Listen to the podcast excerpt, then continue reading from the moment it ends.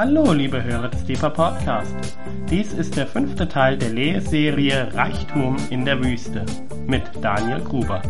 Wir wünschen viel Freude beim Hören und Gottes reichen Segen. Dankeschön. Genau. Tatsächlich ist es so, dass vieles davon ähm, von heute Abend aus einer Freitagsstunde mit Katharina und Dani kommt. Von daher, die werden manche Gedanken sehr bekannt vorkommen, weil du sie schon mal ausgesungen hast. ähm, ich finde, das ist sowas Schönes im Gebetshaus Freiburg. Wir sind so schön frei davon, uns selber ähm, präsentieren zu müssen oder irgendwie uns unseren eigenen Namen groß zu machen, weil das gar nicht unser Ziel ist. Unser Ziel ist echt, Jesus Namen groß zu machen. Und ich liebe das immer mehr. das ist so gut. Und ich liebe das immer mehr, dass auch bei Lehren oder bei anderen Dingen, die wir tun, dass wir uns voll als Gemeinschaft gegenseitig ergänzen dürfen. Das ist so ein unglaubliches Geschenk. Genau. Und wir haben heute, vielleicht können wir die Folie noch mal kurz ähm, haben, den fünften Teil, ähm, also den fünften Abend dazu. Ich stelle mal das weg, damit ihr die Flipchart auch sehen könnt gleich. Den fünften Abend ähm, zu einer Lehrserie über Wüste. Wüstenzeiten, Reichtum in der Wüste. Und die letzten zwei, also letzte Abend und dieser, stehen unter dem Titel The Desert Principle, wie Gott uns in die Wüste führt. Ich habe vor allem letzte Woche, das war so mein Kern zu The Desert Principle, das, was ich in meinem persönlichen Bibelstudium lesen als ein Wüstenprinzip heraus ja, gelesen oder gefunden habe, wie Gott mit uns umgeht, um uns näher an sein Herz zu ziehen, ähm, kann ich wärmstens empfehlen, das nachzuhören vom letzte Woche auf Soundcloud, genauso wie die anderen Abenden. Da ähm, steckt richtig was drin und das werde ich auch nicht nochmal wiederholen heute. Es gibt Parallelen, aber heute geht's mehr, ich sag mal, verstärkt um also sozusagen eine Edition, ein Zusatz zur letzte Woche. Und heute geht's verstärkt um diesen Untertitel, wie Gott uns in die Wüste führt. Und ich versuche das für euch halbwegs schön aufzuschreiben. Das ist nämlich nicht meine Stärke, schön zu schreiben auf Flipcharts, obwohl ich Flipcharts voll liebe. Ja.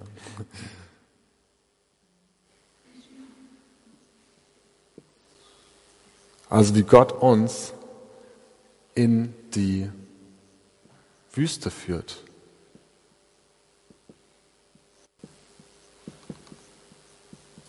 Und es ist tatsächlich nicht, es ist nicht unbedingt immer konform mit unserer Theologie, weil wir denken eigentlich Gott, das haben wir letzte Woche angesprochen, wir ähm, denken, gehen davon aus, dass Gott uns doch an gute Orte führt. Ja, und hier haben wir was, wo Gott uns wirklich in die Wüste führt. Es, ähm, es ist ein bisschen related, also ein bisschen verbunden zu letzte Woche, aber doch nochmal ein ganz eigenes Thema. Und tatsächlich muss ich sagen, ist das Bild, was ich euch heute aufmale, ähm, ein sehr spezifisches. Also es ist nicht so, als meine Frau mich letzte Woche gefragt hat, woran erkennt man die Wüstenzeiten, in die Gott uns reinführt, muss ich sagen, das ist tatsächlich gar nicht so einfach. Ich möchte lieber andersrum gehen und sagen, was euch aufzeigen, was ich in der Bibel finde. Und dann dürft ihr gucken, ob das der Schlüssel zu eurer Wüstenzeit ist oder zu den Dingen, die ihr erlebt. Und das ist eben tatsächlich so, Wüstenzeiten erlebt jeder von uns in unterschiedlichen Formen. Und das können manchmal kleine Sachen sein und trotzdem wird, ist das was unglaublich Persönliches. Und wir wollten euch und wollen euch mit dieser Reihe ausrüsten, ja, als Gebetshaus Freiburg, als Gemeinschaft. Und für alle, die zuhören und selber neugierig werden bei dem Thema, wollen wir euch ausrüsten mit verschiedenen Perspektiven. Weil es ist einfach so, dass wenn man selber in einer Wüstenzeit drinsteckt, dann tut es unglaublich gut, wenn man von außen eine Perspektive bekommt, die einem hilft, es vielleicht zu deuten oder in, eine größere, in einen größeren Zusammenhang zu stellen. Und genau so wird es auch heute sein, aber sehr spezifisch. Es ist nicht für alle Situationen anwendbar, aber ich hoffe, es ist ein Schlüssel. Es könnte vielleicht der richtige Schlüssel sein ähm, für Situationen, in denen du dich befindest. Und genau, wir gehen von, vom biblischen Befund aus. Und bevor wir da starten, bete ich auch nochmal. Ja.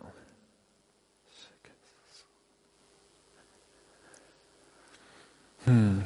Und Jesus, du lehrst uns so oft darum, dass so viele Dinge in unserem Leben um die Beziehung mit dir gehen.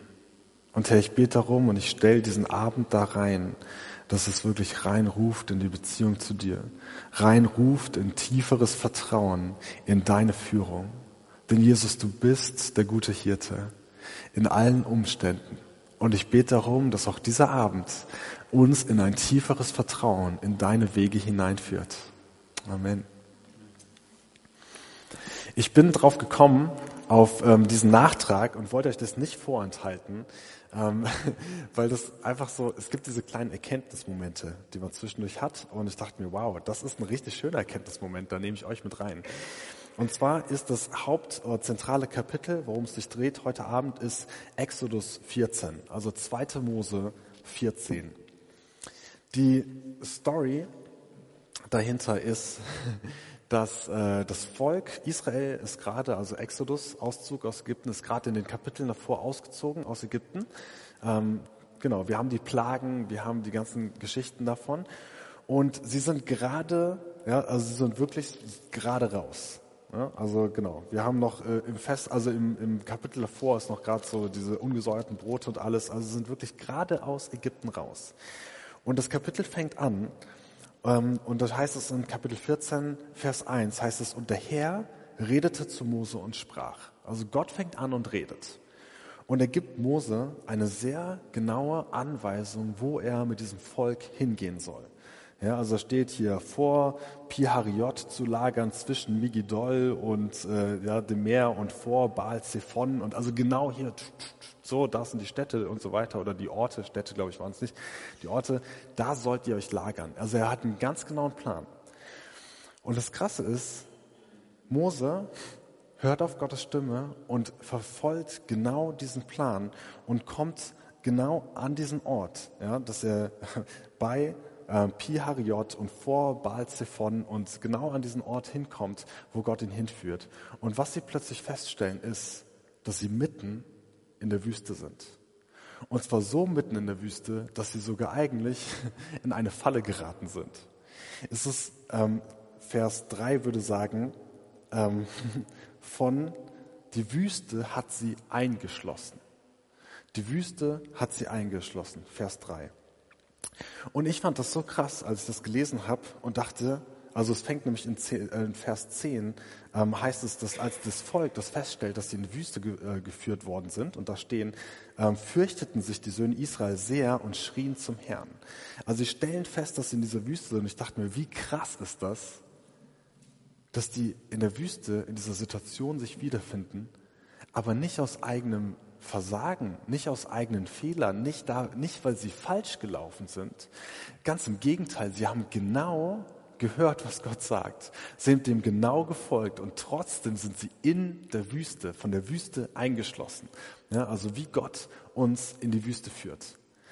Und wo ich denke so, okay, wir müssen uns das mal ähm, so eine Pause einlegen hier, weil wir wissen, ja, also wenn du so ein bisschen christlich sozialisiert bist, weißt du, ah ja, das ist diese Stelle vor dem Meer, die sind in der Wüste vor dem Meer, ah, da kommt die, die Teilung vom Meer, kommt da gleich. Das Doofe ist oft, wenn wir Bibel lesen und wir das schon kennen, lesen wir kurz drüber hinweg. Wenn wir uns mal ein bisschen reinversetzen in die Situation von diesem Volk, dann ähm, bringt uns das also sehr viel weiter, weil es dann ganz persönlich wird. Das Volk hat hier folgende Reaktion. Und zwar ist die erste, ist, dass sie sagen, also dass sie Mose beschuldigen, sagen, was tust du mit uns hier? Hast du uns etwa in die Wüste geführt, damit wir sterben? Ich finde äh, den Sarkasmus hier unglaublich, Vers 11. Und sie sagten zu Mose, hast du uns etwa deshalb weggeführt, damit wir in der Wüste sterben, weil es in, äh, weil es in Ägypten keine Gräber gab? Ja, also richtig sarkastisch, so, was ist da los? Gab es etwa Ägypten nicht genug Gräber, dass wir hier hinziehen mussten? So, und ähm, also wirklich so richtig, hey, das kann eigentlich nicht sein. Also so dieses, so, du hast uns in den vollen Tod reingeführt. Und dann sagen sie, im nächsten, sagen sie, lass ab von uns, wir wollen den Ägyptern dienen. Es wäre nämlich besser für uns, den Ägyptern zu dienen, als in der Wüste zu sterben. Total krass. Dieses Volk, was 430 Jahre lang in Ägypten gelebt hat, die meiste Zeit davon versklavt. Wir kennen die Geschichte von Anfang, Exodus, Moses Geschichte. Ihre Kinder werden umgebracht. in den Nil geworfen. Die müssen hart arbeiten und zwar nicht für sich selbst, sondern für andere. Die sind richtig versklavt. Jetzt kommen sie in diesen Moment der Wüste, sehen, dass sie voll eingeschlossen sind von der Wüste und sagen, wir wollen zurück in die Sklaverei. Da ging es uns besser, anstatt hier zu sterben. So, kann man ein bisschen nachvollziehen, aber irgendwie, als ich das gelesen habe, denke ich mir, boah, das ist so krass, weil wenn wir, also ihr, ihr seid ja erfahrene Zuhörer von Predigten, und ähm, ihr fangt natürlich schon, wenn ihr Sachen hört, direkt an zu übertragen, okay, wie kann ich den Transfer auf meinen eigenen Alltag machen?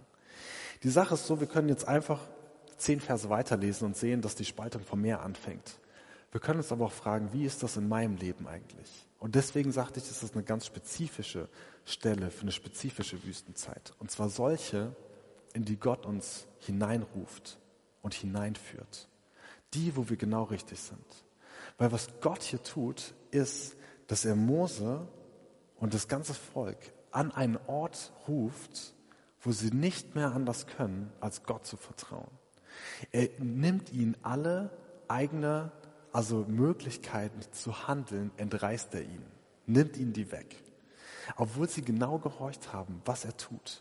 Und hier wird's ganz, ganz persönlich. Wenn ich, als ich das gelesen habe, das war morgens früh in meinem Bett. Ich liebe das Kaffee und Bibel, manchmal auch auf der Couch, manchmal auch in der Küche. ähm, ich liebe diese Momente und ich habe das gelesen und ich muss ehrlich sagen, eigentlich so ein bisschen, ja, ist auch gut, Altes Testament mal wieder zu lesen. Ja. habe gar nicht viel erwartet, als ich morgens diese Kapitel gelesen habe. Und war aber gerade ähm, tatsächlich mit meiner Frau in der Woche an einer Entscheidung dran, die bedeutet hat, äh, Sicherheit aufzugeben. Und es ist so spannend. Wir sagen immer so, ja, wir folgen Jesus gerne nach. Und die meisten Christen sind sogar so krass, dass sie sagen, natürlich mein ganzes Leben für Jesus. Und dann kommen manchmal Entscheidungen. Und gerade wenn es um finanzielle Sachen zum Beispiel geht, wenn es plötzlich eine Sicherheit da ist, die wir aufgeben sollen. Ja, wenn solche Momente, also du musst, darfst überlegen, was ist das in deinem Leben? Ich glaube, dass tatsächlich Finanzen ein ganz großes ganz großer Sicherheitsfaktor sind. Wir Deutschen sind die mit den meisten ähm, Versicherungen. Es gibt kein Volk auf der Welt, das mehr Versicherungen hat als wir. Wir lieben Sicherheit.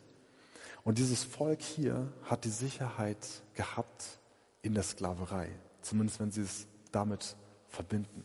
Das wollen sie nicht hergeben.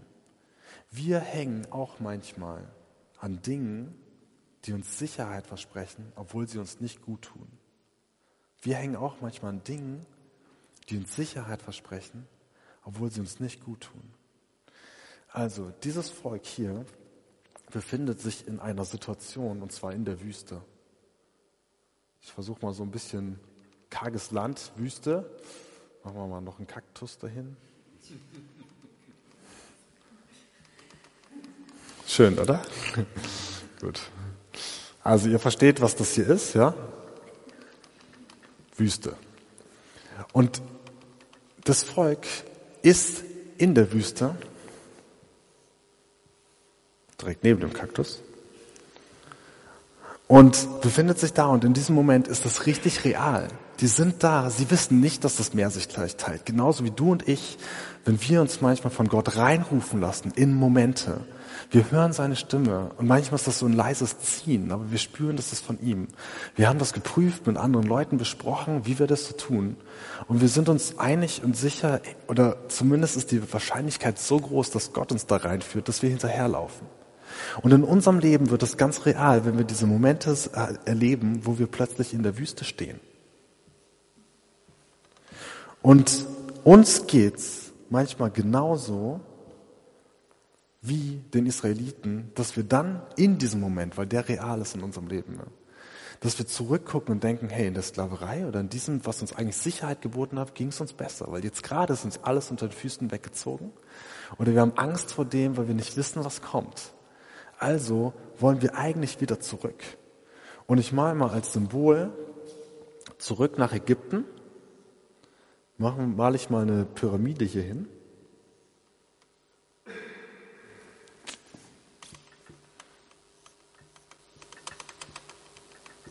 So. Dann haben wir eine Pyramide als Symbol für Ägypten. Und wir denken manchmal, hey, lass uns doch, lass uns doch zurück dahin, wo wir, ah, jetzt könnten wir noch mal die Farbe eigentlich wechseln, aber ich glaube, ihr seht's. Da, wo wir hergekommen sind, lass uns doch zurückgehen, weil da war es wenigstens sicher. Und ich glaube, dass wir tatsächlich an vielen solchen Punkten, und deswegen, das ist was Spezifisches. Ja, wir müssen uns sicher sein, dass Gott uns rausgerufen hat. Aber das ist das Bemerkenswerte in Kapitel 14. Gott spricht, sagt genau, wo sie hingehen sollen und sie finden sich in der Wüste wieder. Und Gott lässt ihnen keine andere Wahl, als ihm zu vertrauen, weil sie selber keine Möglichkeit mehr in der Hand haben. Und an solche Momente kommen wir als Christen auch. In deinem Leben wirst du auch an solche Momente, glaube ich, kommen, wenn du ernsthaft nachfolgst. So, hoffentlich nicht zu viele und nur zu den richtigen Zeitpunkten, ja, und ich glaube, Gott ist ein guter Hirte. Ähm, aber es kommen solche Momente. Und dann ist die Frage, was tun wir und wie gehen wir weiter? Und ich fand das so unglaublich ähm, spannend zu sehen, in dem Moment selber kann man, ähm, hat Gott eine Antwort parat für das Volk. Er sagt, ähm, also weil sie beschweren sich ja, bei Mose, sagen, hey, lass uns nicht hier sterben, ja, sondern lass uns wieder, ähm, wir wollen wieder zurückgehen, lieber den Ägyptern dienen, wir wollen zurück in unsere alte Sicherheit, lieber den alten Job wieder annehmen oder die alte Beziehung wieder ähm, aufrechterhalten oder ja, was auch immer das ist, ja, diese Sicherheit, dieses, ähm, das, wo wir eher anderen dienen, wo wir nicht frei sind in dem in Gottes Berufung, wo uns reinführt. Lass uns lieber, lass uns wieder zurückgehen, ähm, weil wir in diesem Moment kein Ausweg mehr haben. Und Gott sagt diesen unglaublich wunderschönen Vers in Exodus 2, Vers 14. Der Herr, Mose schreibt den auf, der Herr wird für euch kämpfen, ihr aber werdet still sein. Der Herr wird für euch kämpfen, ihr aber werdet still sein. Umso länger wir mit Gott unterwegs sind, umso mehr verstehen wir, es geht ihm immer um Beziehung. Und auch hier geht es ihm darum, einen Beziehungsaspekt zu verstehen von ihm, den wir sonst, wenn wir in diese Situation nicht reingehen würden, nicht erleben würden. Nämlich wie es ist, wenn Gott, wenn wir mit unseren Möglichkeiten am Ende ist, Gott aber etwas tun kann. Seid still und seht, ja, wie der Herr für euch kämpfen wird. Es ist unglaublich spannend, unglaublich verheißungsvoll und trotzdem total dramatisch in dieser Situation. Ja, kannst trotzdem verzweifeln da, so wie die Israeliten das getan haben. Und deswegen ist es so gut, ja, wenn man das von einer Außenperspektive hört, wenn man selber da drin ist. Ich habe an dem Morgen, habe ich mich so ein bisschen gefühlt wie das Männchen in der Wüste, lese das und plötzlich denke ich, boah Gott, das ist so schön, so dass du, so, also, ne, so, man, man fängt an so ein bisschen wahrzunehmen, Gott hat was Größeres und Besseres und Gutes vor. Und dann ging es weiter und das fand ich, also genau, das fand ich so spannend. Dann haben wir diese Stelle genommen und freitags eine ähm, WWW-Stunde dazu gemacht, haben das besungen. Und was mir als Bild kam, also genau, wir haben einfach darüber ausgesungen, ja, diese ganzen Texte, so wie Gott uns in die Wüste führt, was für Pläne er hat. Und dann kam das, was man, man selber in der Wüste drinsteckt, oft so nicht unbedingt sieht. Ja, weil in der Wüste, genau, so du guckst zum Horizont, du siehst halt nur Sandberge. Und ein Bild, was ich in der Stunde hatte, als wir es so ausgesungen hatten, war genau das, dass sozusagen man ausgezoomt hat aus Kapitel 14 und gesehen hat, ja, weil wir das so ausgesungen haben, wo Gott eigentlich auf dem Weg hin ist, weil er führt durch die Wüste an einen anderen Ort. Und zwar habe ich, ich mache mal als Symbol, male ich mal hier den Tempel auf in Jerusalem.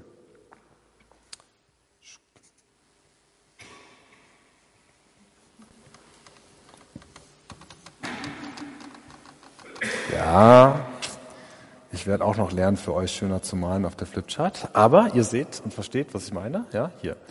So, da haben wir den Tempel in Jerusalem. Und wenn ich das jetzt mal, was? Nicht schlecht.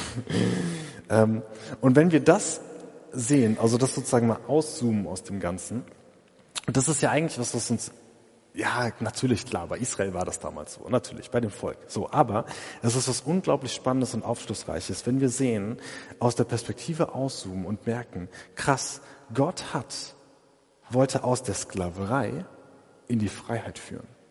Und dieser Weg ging durch die Wüste. So manchmal führt der Weg von der Freiheit äh, in die Freiheit durch die Wüste.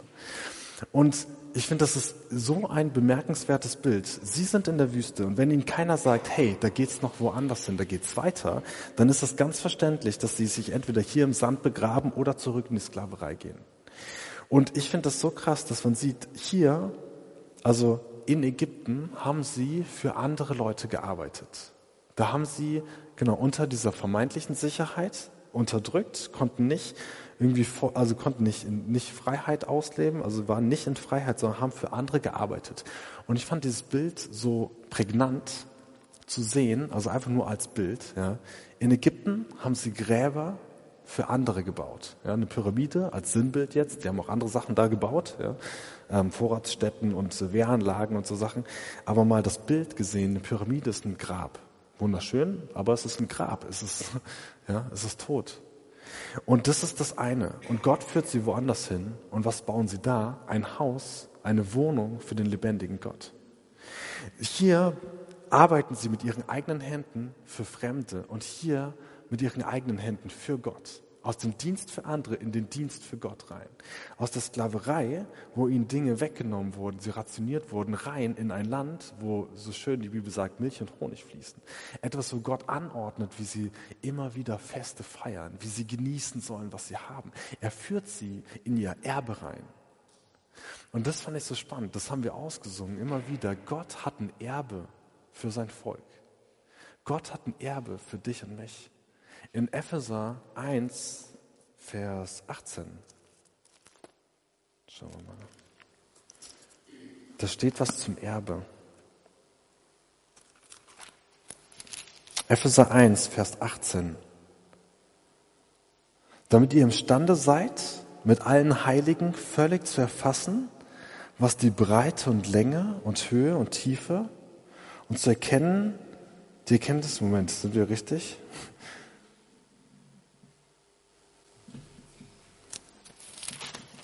Ich glaube, ich habe mich gerade vertan. Kann das sein? Epheser 1, ah, das ist auch wunderschön, aber das ist Kapitel 3. Hier. Ah, das ist die Erkenntnis übersteigende Liebe Christi, was ich gerade drei, ich war gerade 3, Vers 18. Ähm, genau. 2. 1, 18. Danke, George. Siehst du, so Leute braucht man dabei, damit das läuft. Ich glaube, 2.18 ist auch richtig schön. da geht's dann auch um Behausung Gottes, das würde auch fassen. Also Epheserbrief ist der Hammer. 1.18, das ist gut. Hier, er erleuchte, danke George, er erleuchtet die Augen eures Herzens, damit ihr wisst, was die Hoffnung seiner Berufung, was der Reichtum der Herrlichkeit seines Erbes ist. Der Reichtum der Herrlichkeit seines Erbes. Was Gott macht, ist, dass er die Seinen in ihr Erbe reinführt. Und das Erbe ist nicht, anderen in Sklaverei zu dienen, ja, verstrickt zu bleiben in schlechten Abhängigkeitsstrukturen, sondern reinzuwachsen in die Herrlichkeit und da zu leben, ja, wo, hm, wo wir in Gott aufblühen. Ja? Also in und reinzuwachsen in das Erbe, was er hat, also echtes Leben, was er hat. Und das führt manchmal durch die Wüste und zwar ganz bewusst von ihm durch die Wüste. Ich glaube, Pater Markus hat das am ersten Abend gesagt, dass Wüstenzeiten Zeiten der Veränderung sind. Und so ist das hier auch eine Wüstenzeit ist, kann eine Übergangszeit sein. Es ist ein wunderschönes, einfaches und trotzdem so gutes und großes Bild dafür, dass Gott uns in neue Dinge und in ein Erbe hineinführt. Durch Zeiten, die manchmal schwierig sind. Und wenn wir drin stecken, uns manchmal alles kosten, weil wir zurück wollen, weil wir es nicht aushalten. Und deswegen ist das voll die Ermutigung, wenn wir das sehen. Es gibt Momente, in denen Gott uns wirklich in Wüste reinführt. Es gibt Momente, in denen wir, obwohl wir seine Stimme ganz klar hören, dem folgen und uns wiederfinden von Wüste umschlossen. Also, genau. Und ich fand das so spannend. Wir haben, Moment, ich muss mal kurz nachgucken. Hatten zwei Verse, die wir so als Chorus hatten in dieser Stunde. Der eine war, du führst uns in die Wüste, weil du willst, dass wir leben. Du führst uns in die Wüste, weil du willst, dass wir leben. Das klingt total paradox. Wir haben die letzten Male so oft gehört. Wüste ist ein tödlicher Ort. Und doch führt Gott uns in die Wüste manchmal, weil er will, dass wir leben. Weil er sieht das große Bild. Er sieht, wo er uns hinführt. Prozess von Reinigung, Prozess von Veränderung. Er weiß, wo er uns hinführt. Und ähm, du führst uns in die Wüste, weil du willst, dass wir leben. Ich habe, nachdem ich diese Gedanken im Hinterkopf hatte, ja, von Exodus 14, habe ich immer, wenn ich das Lied von Misty Edwards gehört habe, also Misty Edwards ist eine ähm, Lobpreisleiterin in Kansas City im Gebetshaus, und da, es gibt eine so eine Liedzeile, da singt sie ähm, I don't want to live. Moment, ich muss euch das vorlesen, glaube ich, damit ich das äh, Genau. I don't, I don't want to waste my life living on the outside. I want to live from the inside out. I don't want to waste my life living on the outside. I want to live from the inside out. Ich will mein Leben nicht verschwenden, nur äußerlich zu leben, sondern ich will aus dem Innern heraus leben. Gott führt uns in die Wüste, weil er will, dass wir leben. Und hier, Sklaverei in Ägypten, das kann sein, ja. Also wenn wir es als Bild nehmen, das ist nur ein äußerliches Leben. Es ist kein echtes Leben in der Fülle. Und Gott führt uns manchmal in die Wüste, weil er will, dass wir innerlich anfangen zu leben, um uns weiterzuführen in unsere Berufung, unser Erbe hinein, in das Gute, was er hat. Ihm liegt so viel daran, dass wir nicht nur äußerlich leben, sondern innerlich, dass er solche Sachen uns zutraut an manchen Stellen. Und wenn ich das, also wenn ich das höre und denke so, wow, ähm, so das nicht inner, nicht nur äußerlich, sondern innerlich leben, denke ich mir, hey, das ist was, was eigentlich unser Kontinent so sehr braucht, ja. Was ich immer wieder brauche, was unser Land so viel braucht, unser Kontinent so viel braucht, weil wir eigentlich so viel an Leben und an Überfluss an Dingen haben und innerlich trotzdem so oft tot sind. Gräber für andere bauen, aber nicht Wohnung für den lebendigen Gott bauen. Aber genau das wollen wir. Und genau das ist das, wo Gott reinführt durch Wüstenzeiten. Ein anderer Vers, den wir gesungen haben, der war du, Moment, du sprichst meinem Leben Würde zu, so viel mehr, als ich es tue. Du sprichst meinem Leben Würde zu, so viel mehr, als ich es tue. In dem, an dem Moment in der Wüste, da sagen sie, wir gehen wieder zurück in die Sklaverei. Ich meine, was ist das für ein Selbstbild? So, hey, ich gehe lieber wieder dahin, wo andere über mich bestimmen. Ja, darum geht's für uns nicht. Ja. Wollen, dass Jesus über uns bestimmt. Aber so dieses, was für ein Weltbild. So, ey, ich, ich verkaufe mich lieber wieder selber in die Sklaverei, bin unterdrückt. Ich meine, was ist das so für ein Selbstwertgefühl? Was ist das für ein Gefühl von Würde? Und da kommt Gott ins Spiel und spricht uns so viel mehr Würde zu, als wir uns das selber zu, zusprechen würden und will uns rausführen aus falscher Sicherheit, aus falschen Umständen, aus Momenten, falschen Dingen zu dienen und will uns reinführen in ein reiches Erbe, was er hat, weil er unserem Leben so viel mehr Würde zuspricht. Ich finde das wunderschön. Gott führt manchmal in die Freiheit, indem wir durch die Wüste gehen. Gott ruft manchmal ganz bewusst in die Wüste. Er zieht uns manchmal an Orte, an denen wir uns wiederfinden und fragen, hey, hier? Ich hätte gedacht, dass du uns woanders hinführst, aber hierhin? Wir haben unsere großen Vorstellungen und meistens direkt schon von Wein und Honig und Milch und Überfluss. So. Und finden uns manchmal an solchen Orten wieder und denken uns, hey, die Reise, die du mit mir gehst, die, die geht hierhin. Ich muss irgendwie falsch hier sein. Aber das ist das Erstaunliche. So, Gott ja, der passt nicht immer irgendwie nur in diese, in diese einfachen Bilder rein, die wir haben. So, sondern er hat manchmal Tieferes. Und mir ist bewusst, dass dieses Bild, ja, Wüste, unten links die Pyramide, oben rechts so der Tempel. Ähm, mir ist bewusst, dass dieses Bild nicht für alle Wüstenzeiten gilt, sondern nur für besondere und bestimmte. Und ich wünsche mir aber, so für dich und für mich, die wir so ernsthaft Jesus nachfolgen, dass wir in den Momenten, wo wir da drin sind, so dass uns der Heilige Geist daran erinnert. So, dass wir daraus weise werden, dass wir aus Gottes Wort weise werden, ähm, wann er das tut, weil er mehr an Leben für uns vorbereitet hat, weil er mehr mehr sieht als den jetzigen Status. Der Herr wird für euch kämpfen, ihr aber werdet still sein. Hm. Und Herr, ich bete darum, dass du uns durch deinen Geist an den Momenten und Tagen daran erinnerst, so dass du mehr hast und dass du ein Erbe hast. Und so wie Epheser 1, Vers 18, echt so das sagt, so diese erleuchtete Augen des Herzens, um zu erkennen den Reichtum der Herrlichkeit deines Erbes. Herr, zeig uns als Gemeinschaft, zeig uns als jedem Einzelnen, auch als den Zuhörern, die vielleicht gar nicht direkt hier sind.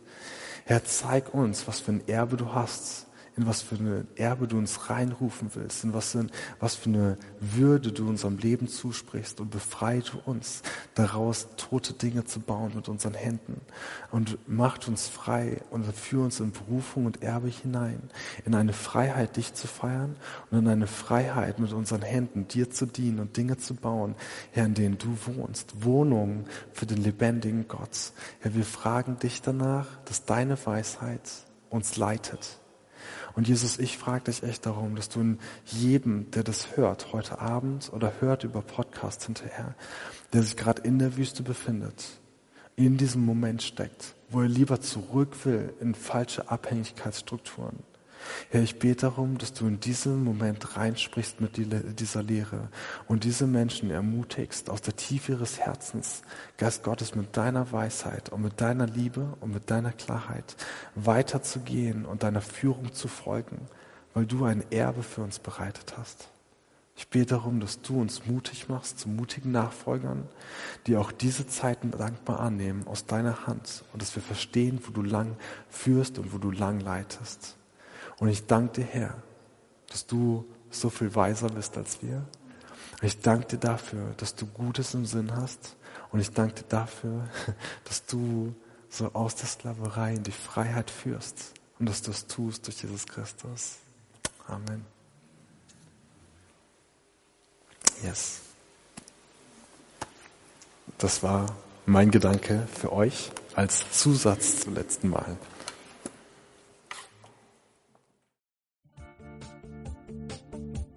Liebe Hörer, wenn Sie noch weitere Abende aus unserer Deeper-Serie mit und nacherleben möchten, so besuchen Sie uns einfach auf unserer Webseite www.gebetshaus-freiburg.de. Dort erfahren Sie auch, wo Sie uns finden können und wie Sie unsere Arbeit unterstützen können. Wir hoffen, Sie hatten viel Freude beim Hören und wünschen Ihnen Gottes reichen Segen.